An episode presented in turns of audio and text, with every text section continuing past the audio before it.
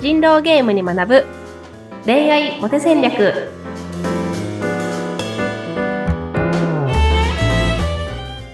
皆さんこんにちは。恋愛コンサルタントの渡辺ゆいかと。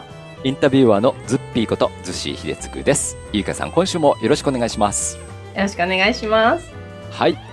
えー、進んでまいりました恋愛スキルリスト100。はい。うん。はい今回5回目ということで、そうですね。これをやればできるぞっていうね、はいえお話を前回いただきましたけれども、はいえー今回は周りと比較しまくる。でこんなタイトルをいただいてます。え自分はこうだ、相手はこうだ、相手はこうだけど自分はこうだ。こうずっと比較し続けるんですか、これ。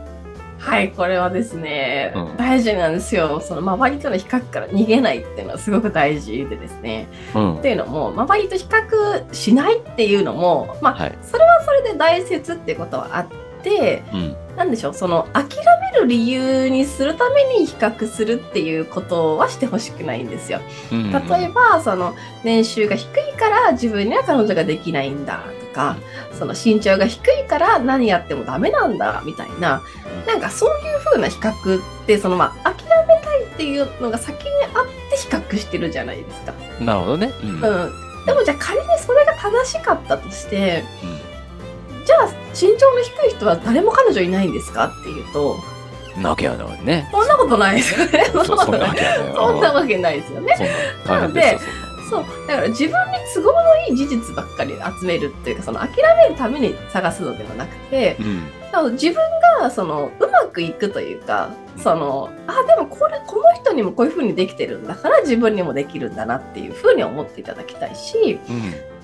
その物事を比較する基準が1個だけっていうのが良くないですよね。ああ、だからなるね。うんうん、そう身長だけとか年収だけとかじゃなくて、うんじゃあその賢さだったり学歴だったり会話力女性心理の理解があってとか、まあ、こういう分野に専門性があるとか女性に連絡をまめに返せるとか、はい。ねえその趣味が豊富ですよとか体力には自信がありますとか、うんそのいろんなところで人と比較していくことによってうんここは結構自分は頑張らなくても結構できるぞみたいな。うんでなんか例えばですけど人に分かりやすく伝えるっていうところについてはなんか別に頑張ってるわけじゃないけど人から褒められるなみたいなところがうん。あったりとかして、はい。そうするとあ自分ってこういうところが強みなんだなみたいなのが見えてくると思うんですようね。ん。なるほどね。うん。はい、でそうやってその他人といろんな角度で比較することによって自分の強みと弱みっていうものが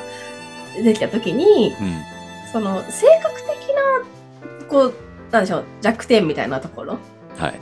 例えば私だったらあのすごいクリエイティブに新しいことをバンバン思いついてうん行動するっていうのがすごく得意なんですけどおおはい。あの単純作業をコツコツしっかり決められた納期丁寧にやるのが全然できないんですよ。当て終わったようなね。そうそうでこれって性格的な性質的なものだからうん。なかなか難しいっていうところがあるじゃないですか。うん。だこういう弱みはもう諦めた方がよくてこの長所を輝かせる方に行ってもいいと思うんですけどはい。でも例えばその映画に詳しくないとかその女性が好きなディズニーランドについて話せないとか、まあ、そういうことだったらそれってそのちょっと前にお伝えしましたけどすでに彼女がいる生活を想像してやってみるっていうところでいくらでもカバーしていけるというか。その性格の話じゃなくてスキルの話っていうか知識量の話なので、はい。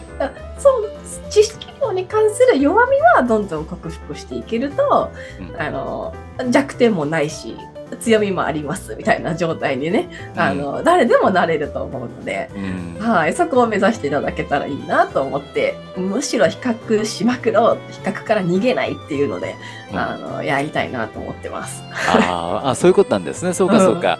まあ、あの、よくね、言われるのは、ね、両方言われますよね。あのーもう、人と比較したってししょうがないんだから、自分は自分で生きなさいよ、信念を持ってっていうね、言い方ももちろんあったり、で、今回は、あの、周りと比較ししまくってみましょうという、意見だったり、これは、なんか表裏一体ですよね。そうそうそうです、結局同じことを言っていて、うん。そうそうそう。だから自分はこれで行くんだって言っても自分が秀でてる部分とかちょっとうんか、欠けてる部分っていうのは、うんうんうんうん。やっぱりその比較の対象がないとわからないわけで、そうです、そうです、そうです、そううんです。比較ねすることによってあここの部分は俺いけてる部分なんだからもっとこう伸ばしたりアピールしてもいいんじゃないかなって思える材料に そうそうですよ。なれそうですよ、そうです。そううん。事実は一つでもその解釈はね無限大みたいなうん。話で、だからねなんか人と比較する中で、うん。あだから俺は年収が低いからダメだって思うかもしれないし、うん。まあ、でも年収が低くても彼女いる人はいるよなって思えたりとか。うん。ねあのそういうことがあると思うんでなんか自分の強みを生か生かしてねその自分が自然体でいられる人ってどういう人なんだろうっていうところで、うん。ねお相手探ししてもらえたらすうん。ごいいいなって思いますね。なるほどね。うん、前回のあのおお話の中でね、この、自己効力感を高めるっていうのを自分がうんうんやれる範囲をちょっとあのイエスかノーかっていうそのイエスの部分をもわん。とした部分からちょっと引っ張ってきてできる部分を増やそうよと いうお話もありましたけども、うん。それと同じように他人と比較をしまくった結果、秀でてる部分がこういろいろとクローズアップして見えてくるわけですから、そこを伸ばしていこうよっていう考えで、うん、劣ってる部分はもうそそれはそこで悩むんじゃなくて捨てちゃっていい部分なんでしょうかね。そうですね。うん。まあ、あの、この話も話し出すと長いんですけど、まあ、人間苦手なことがあればね、得意なことがあるっていううん。ところなそりゃそうだ。ので、まあ、例えば、極端な例で言うと、こう、はな早く喋るのが苦手うん。っていう人がいるとすると、はいでも、ゆっくり話すのは得意っていう言い方もできる。じゃないですか。ねそんな感じでだから自分が自然体でしていることが他の人と比べてどうなのかっていうところで、うん。あのなんだろう。よ弱みがあったら逆に強みもあるっていうようなところでやっていただけたらなって思うんですけどうん。でもそのなんかストレングスファインダーみたいなやつとか私すごい好きなんですけどストレスファインダー。ストレングスファインダーっていうもので、あ、はい。あのなんか過去に何かしらの分野でこう成功を収めた人たちのうんその成功の要因っていうものを分析して、なんか35だかなのその集団にまとめたっていうものがあるんですよ。うんはい。でそれは積極なんかその行動力みたいなその社交性であるとか親密さとか内政とかいろいろあるんですけどうんで必ずみんな何かが得意なら何かが苦手なのでその35個かな？のやつのなんかこれが得意って順番が出るっていう診断があるんですよ。うん。うん。はいはいはいで、。その上位のもうさん30個とか40個とかのの上位の10個ぐらいは結構使える才能だよみたいなところがあって、うん。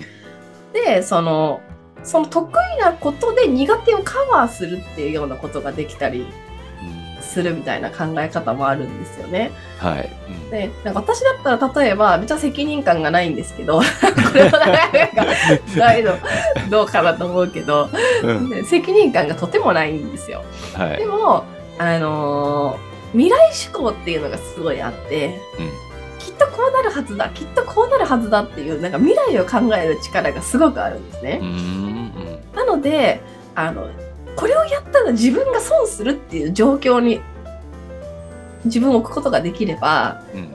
損したくないからめちゃめちゃやるんですよ。うん。で、その、なんか責任感任せでやるような働き方じゃなくて、はい。その、ちょっと失敗したら自分が損するっていう状況に身を置く働き方をしようっていうところで選べたら、その責任感がないことがあんまりマイナスにならないというか、うん。その、なんか、デメリットを常にちゃんと背負い込む癖さえつけておけば問題ないみたいなところがあったりすするので、うん。そんな感じで、その自分の、ね、苦手なことを頑張って伸ばそうとするんじゃなくて、その、得意なところでカバーするっていう力を、なんかつけてほしいなっていうところで、うん。例えばですけど、その、対面の会話がすごく苦手で人見知りなんですって方は、はい。テキストのメッセージである程度仲良くなったりとか、電話で仲良くなるっていうところをやってから会うようにした方がいいよね。うん。ああ、そっか。うん。そうだよね。うんうん。ちょっとずつ壁を低くした状態で会うときはね。うん。そううんうんうん。で自分の情報を話すのがすごい怖くなっちゃって苦手なんですって方はあらかじめプロフィールに自分のこといっぱい書いておいた方がいいんですよ。ああ、うんそうすると相手が聞いてくれるじゃないですか。ああ、そっかそっか。自分から言うし言う必要なくそうそうそうそう。聞いてくれるから。そうそうそうそう。うんそんな感じで何が得意で何が苦手かが分かってくればね対策の打ちようはあるので、うんあのはい自分の苦手なところと自分のね強みのところをはっきりさせて。ね、こういう自分、こういう人が好きな人だったら僕がいいですよみたいなうん ところをね、しっかり言えるようにできるといいですよね。うんなるほどわかりましたないものをねだるんじゃなくてあるものを伸ばしてそのあるものがないものもカバーしてくれるんだよって部分もねあるんじゃないかなと思いましたまとめていただいてありがとうございます。いやいやいやゆいかさんが無責任だっていうことは知りませんでしたけどもねはいまたちょこちょことゆいかさん自身のプロフィールもぜひお伺いしていきたいなと思いますはい、はい。また次回も楽しみにしておりますありがとうございました、はい、ありがとうございました。